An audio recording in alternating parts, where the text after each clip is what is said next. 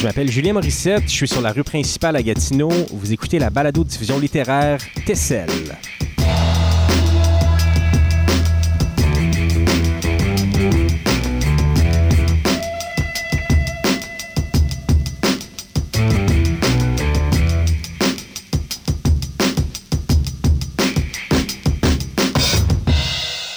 On est à Gatineau aujourd'hui, dans le secteur d'Elmer, entre une bibliothèque municipale et une librairie indépendante, le lieu idéal pour souligner la journée le 12 août. J'achète un livre québécois, initiative lancée il y a maintenant cinq ans par les auteurs Patrice Cazot et Amélie Dubé. C'est une journée importante pour les auteurs de l'Outaouais, membres de l'Association des auteurs et auteurs de l'Outaouais. Aujourd'hui, nos invités sont José Claire et Chantal Desrochers.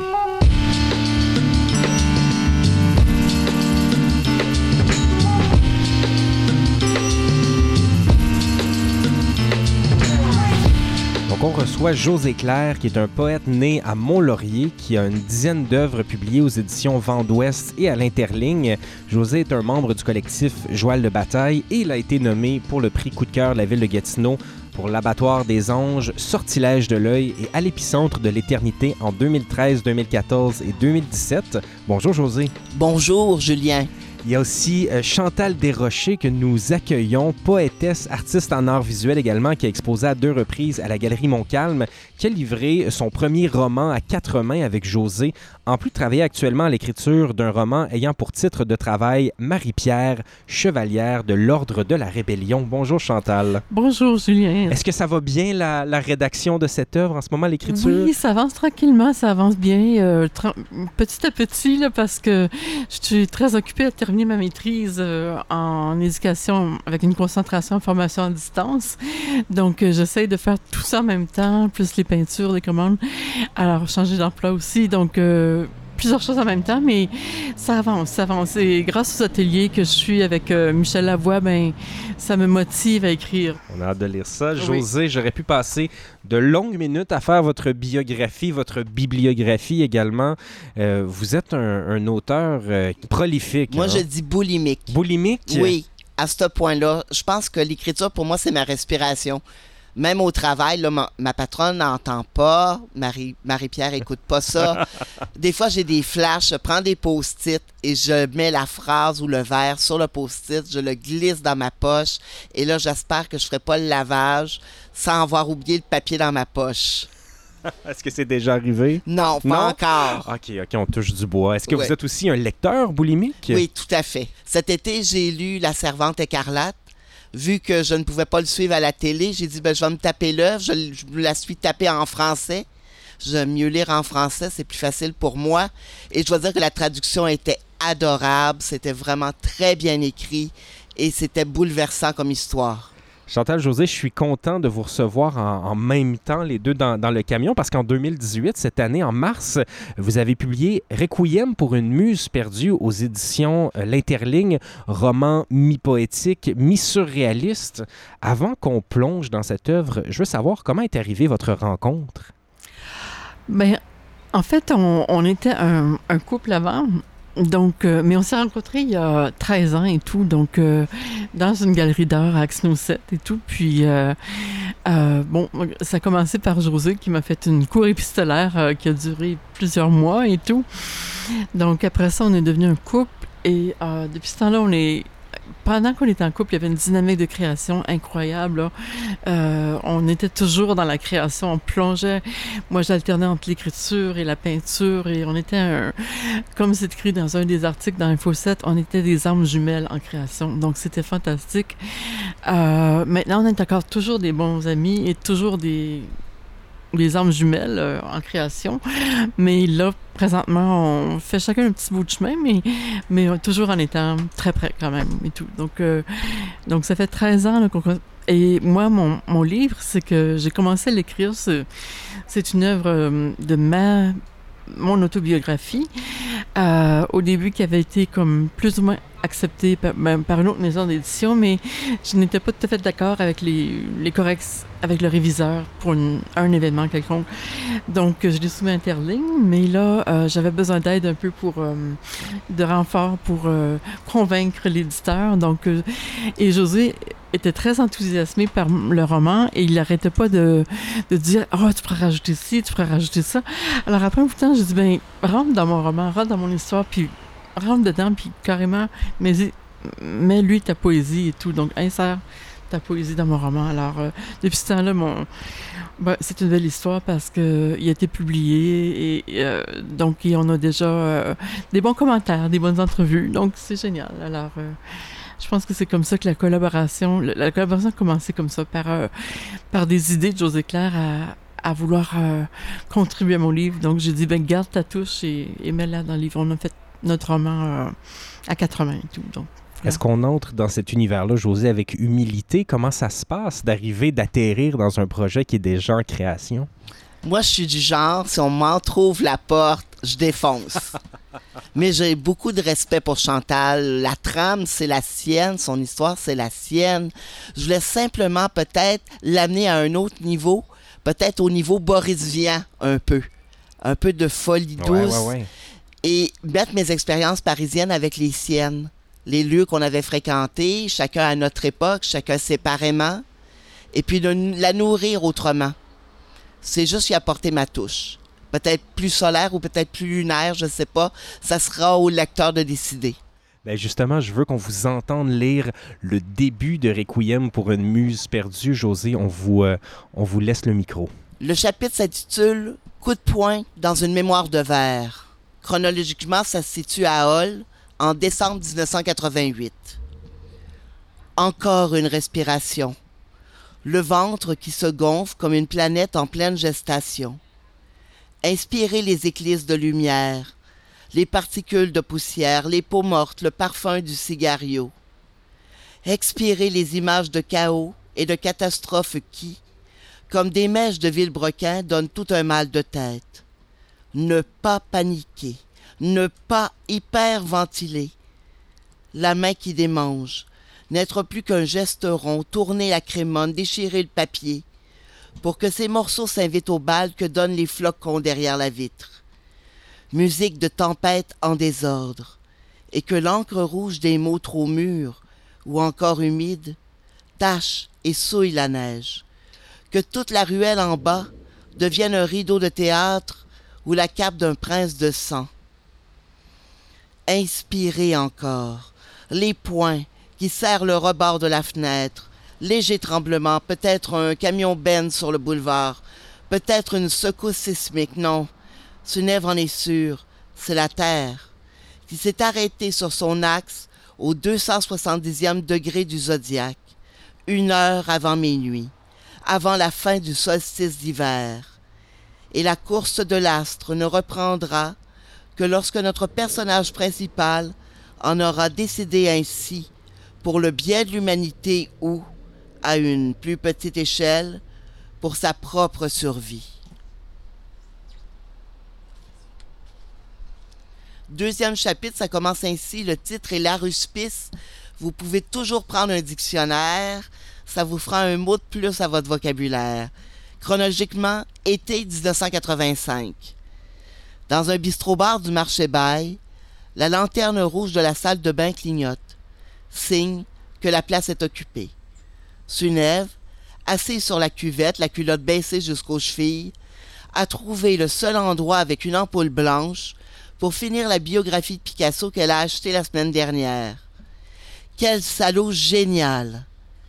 Il n'y a plus de papier de toilette, alors pour s'essuyer les mains, elle déchire une dizaine de pages du bouquin et le jette au fond de l'un des éviers, en se disant qu'il pourra toujours se servir à quelqu'un d'autre. Ayant regagné son tabouret bleu au comptoir, elle commande un Virgin Caesar. La boisson appelle le goût du sel.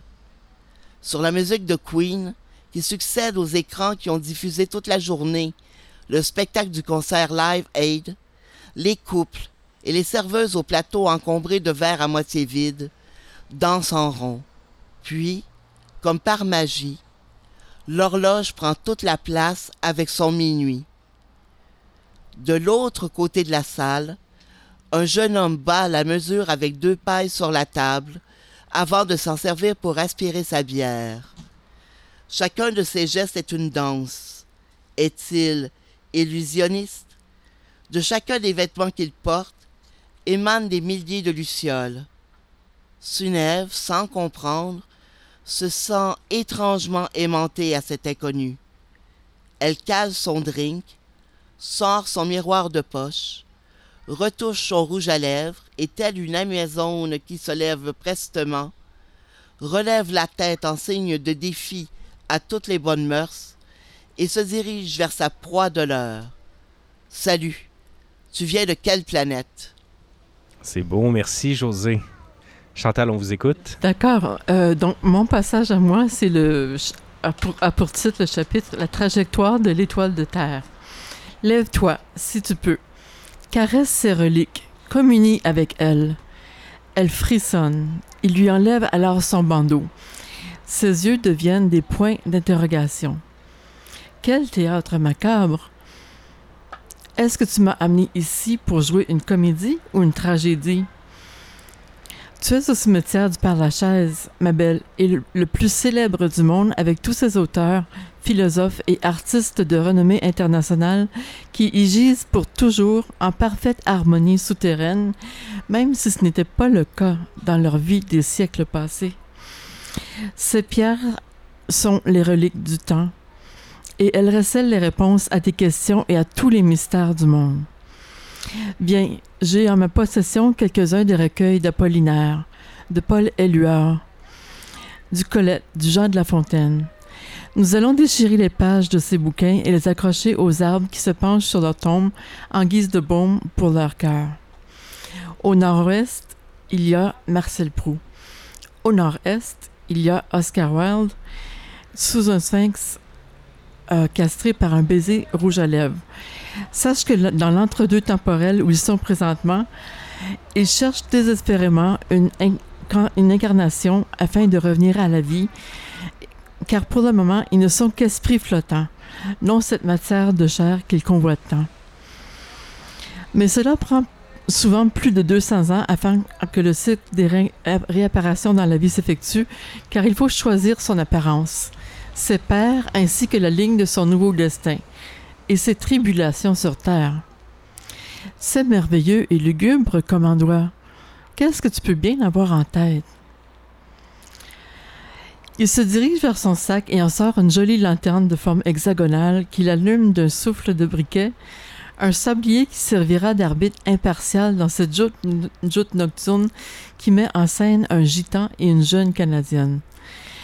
Les voyelles et les consonnes d'un jeu de Scrabble sont jetées pêle-mêle sur la tombe de Kardec, sous le regard à l'envers de deux chauves-souris pendues sous le baldaquin de pierre. Voilà, nous allons pouvoir commencer. Il rajoute, du ton assuré que prennent seuls les fous au courant de leur lubie et de leur vision, tu dois croire au pouvoir illimité des esprits qui se chamailleront pour répondre à tes questions. Sunève assemble les petits carrés sur lesquels figure une variété de lettres. Ses doigts sont si rapides, répondant à une dictée tout intérieure, qu'il semble s'animer dans une gigue endiablée. Elle ne ressent plus la fatigue, ayant eu accès par quelques tours de magie à une énergie intraterrestre. Casse-tête existentielle que sa quête, dont les événements jalons la font passer du zénith des merveilles, lorsqu'elle s'est conjuguée avec sa nature spontanée, au nifé des enfers lorsque sa paranoïa d'alienne prend toute la place dans son conscient et dans son inconscient, ruinant ses chances de bonheur et de bien-être. Qui est Sunève? C'est ma première question. Plongés au cœur de la nuit mortelle, ils se prennent par la main, assis face à face, avec les mots entre eux. Les mots légèrement secoussent, puis carrément tremblement de terre. Les couvercles des cercueils baillent et applaudissent. Les anges de pierre actionnent leurs ailes, comme si elles n'avaient plus le poids de la mort. Les poèmes dans les arbres sont lus, puis criés par une voix dont les cordes vocales seraient en or. La chair de poule atteint les, les ondes érogènes de nos deux joueurs indiscrets. Et bien que l'on discerne une présence maligne, comme si c'est comme des bras invisibles jouaient à leur faire peur, assemblant, déplaçant et formant des mots avec les lettres sur la stèle, une lumière bleuâtre émanant de la lanterne, ils perdent vite la notion du temps dans le sable et le sable dans le sablier s'écoule plusieurs fois sans même être retournés. Toutes les âmes du cimetière du Père-Lachaise conspirent avec eux et Sunève lit à haute voix la réponse d'outre-tombe. Trois actes de courage initiatique, désordre des anarchiques en mal de chaos, désordre des mots oubliés, désordre des animaux libérés, retour aux amours intra-utérines par le chemin de l'eau. Cogné deux fois chez les fous.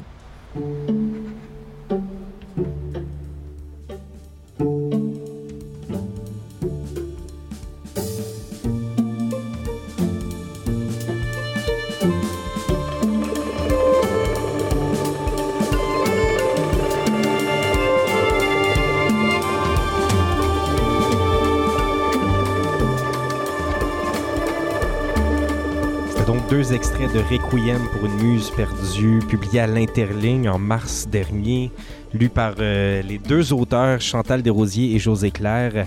Dites-moi, Chantal, comment vous vous êtes retrouvée à Paris à cette époque-là? En fait, euh, mon père voyageait euh, beaucoup en développement international. Puis, quand il était de retour à la maison, j'habitais avec mon père. Euh, et il me parlait que les voyages forment la jeunesse et tout. Donc, euh, moi, j'avais comme 19 ans, 18 ans. Je venais de sortir du secondaire. Et puis, j'étais comme super inspirée pour toutes les conversations avec mon père. puis, donc, je suis là en sociologie. euh, ben, je- j'ai choisi une destination qui est la France parce que à, l'époque, puis maintenant aussi, comme il n'y avait pas de frais étudiants pour. euh, ça dépendait des notes et tout. Donc, euh, et j'étais très surprise en trouvant ça, euh, en consultant les, les bouquins à la librairie, euh, à la bibliothèque plutôt de l'Université d'Ottawa, euh, qui avait pas de frais étudiants. Donc, je dis, ben, je sais où aller maintenant. Mais bon, il fallait quand même avoir le prêt et tout là, pour vivre. Mais je me suis retrouvée là. Donc, je suis partie à 20 ans. Mes oncles ont tous contribué pour le billet, mais je suis partie comme ça, avec un prêt, puis juste pour étudier. Alors, c'est comme ça que je me suis retrouvée à Paris, mais étudié à Strasbourg, en fait, mais j'ai eu la chance de voyager partout en Europe à 20 ans. C'était juste comme fabuleux de voir l'Europe si jeune. Euh, mais la suite est, est, écrite, dans Requiem. Donc, euh, euh, mon, but, mon but, je voulais changer le monde parce que mon père, c'était comme un, espèce de révolutionnaire qui aimait beaucoup Che Guevara, puis qu'il voulait changer le monde à sa façon. Puis, bon, il a reçu l'ordre des Fran- francophones d'Amérique posthume. Euh, mais euh, donc, moi, je voulais comme lui rendre hommage, puis j'ai étudié en sociologie pour lui et un peu pour moi, mais c'était pas vraiment euh, expressément ma voix. Moi, c'est plus les arts et tout. Mais voilà, c'est comme ça que je me suis retrouvée en Europe à 20 ans, partie avec mon copain de l'époque. Puis là, on s'est séparés, puis toute l'histoire est, est ici en dedans de- du livre. C'était comment de replonger dans ses souvenirs pour euh, écrire ça plusieurs années après? C'était pas, pas évident, je l'avoue, parce que c'était comme vraiment. euh, J'ai vécu des choses assez euh, difficiles là-bas. Puis après, dans les années qui suivent, au niveau de la, de la santé et tout, puis, mais, mais c'était comme pas évident, mais c'était libérateur aussi. Extrêmement libérateur parce que j'ai pu. Justement, le titre, c'est Requiem pour une muse perdue. C'est pas euh, c'est pas la mort naturelle, c'est juste une, page tournée dans ma vie. Puis maintenant, j'embrasse des nouvelles pages, je, fais, je, tourne des pages continuellement dans ma vie. Je crois que la vie est une grande progression d'aventure, dans le sens de, de, de, vivre chaque phase qu'on vit. On n'est on n'est pas statique, on n'est pas, est- on vit des phases dépendant de, notre état d'esprit, puis ce qu'on- des, des, circonstances actuelles de notre vie. Donc, on, est tout le temps en mutation, quoi. Alors, euh, alors pour moi, c'était une bonne façon de clore le chapitre et puis de, euh, partager aussi, parce que ce que j'avais vécu, je n'avais pas beaucoup parlé avant. Ça m'a pris 20 ans avant d'en parler. 20 ans avant de libérer ce que j'avais en moi. Quelques personnes étaient au courant, mais moi, je n'avais pas parlé du tout. Euh, J'ai juste à quelques amis, dont José. Puis, alors, le publier, ça m'a comme fait un, effet euh, libérateur. Oui, voilà. Et puis là, ça s'est passé comment? On a parlé tout à l'heure un peu du processus d'écriture à quatre mains. Euh, vous êtes arrivé, José, un peu après, quand, quand l'œuvre, le récit était déjà bien avancé. Est-ce qu'il y a eu une, conversation entre vous deux, une correspondance? Comment ça s'est euh, comment ça s'est fait? Constamment, c'était constant. Euh, Chantal le piochait sur son livre et elle avait besoin d'ouverture. Elle m'en parlait tout le temps. Et j'ai commencé à lire. Elle me dit, regarde tu pourrais pas le réparer. Et c'est ce que j'ai fait. J'ai simplement pris toute la base qui était là et je l'ai euh, transformée, modelée pour en faire un objet d'art. C'était déjà un très grand bouquin mais je lui ai insufflé mon souffle et ça l'a démarré une très belle expérience de, coécriture, de respect l'un de l'autre et de s'aventurer, de pas avoir de censure. Parce que moi, quand j'écris, j'ai pas d'inhibition, je vais où ce que les mots me portent et souvent ça s'en va beaucoup plus loin. C'est pour ça qu'il y a des choses dans le livre qui ne sont pas arrivées à Chantal dans la vie. Je les ai simplement poussées plus loin. Elle n'a jamais commis de meurtre jusqu'à présent. Mais on verra. et c'est ça qui est merveilleux dans un livre, c'est qu'on peut tuer les gens et on n'ira pas en prison. Voilà. Mais, je dois avouer que le, cette scène de, sur les, lèvres de Mick Jagger, c'est de moi. Alors, c'est pas de vous. Oui. vous l'avez. Non, moi, c'est, ça, c'est de moi. Je m'excuse. Mais, mais ce n'est pas vrai du tout. Il y a beaucoup de choses qui se sont totalement inventées là-dedans. Donc, euh, mais, mais vous avez quand même beaucoup, euh, oui, oui, en fait, euh, poétisé le livre et je, merci infiniment. Euh, Chantal, lorsque vous voulez exprimer une idée, une émotion, vous pouvez soit peindre ou écrire. Comment choisir le médium? Je suis beaucoup plus... Ma première propension, c'est la peinture. La peinture parce que je peins et je dessine depuis l'âge de trois ans et tout. Donc c'est naturel pour moi de peindre, mais c'est une voie presque de facilité parce que je je sais que c'est plus facile pour moi de peindre. J'ai tendance à fuir l'écriture, euh, veux, veux pas, c'est, mais j'écris énormément, j'écris tous les jours, j'écris beaucoup, mais j'écris à la main dans, dans tout, j'écris tout à la main, j'ai des tonnes de cahiers qui pourraient euh, faire dans le camion un peu plus. j'ai des tonnes de cahiers depuis que je suis ado, donc j'écris, j'écris, mais euh, au secondaire, j'ai tellement puis j'écrivais beaucoup encore euh, à, l'époque, mais je voulais tellement pas être secrétaire que j'ai pas pris mon doigté.